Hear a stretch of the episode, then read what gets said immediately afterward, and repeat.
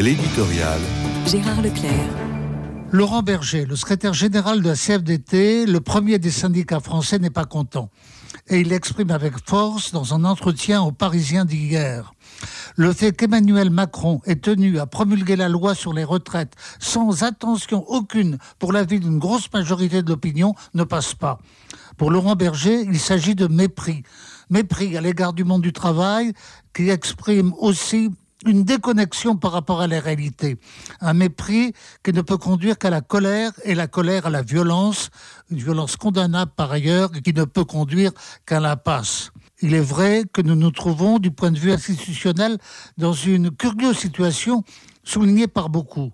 D'un côté, le gouvernement peut justifier son attitude au titre de la parfaite légalité de sa procédure.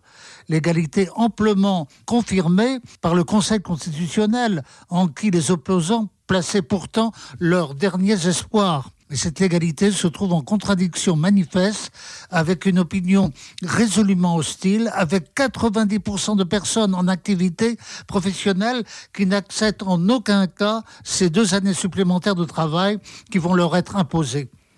Mais sur le terrain de la philosophie politique, on est en droit de s'interroger. Qu'est-ce que la démocratie sinon le pouvoir du peuple et donc la priorité du consentement par rapport à la volonté et au projet du pouvoir?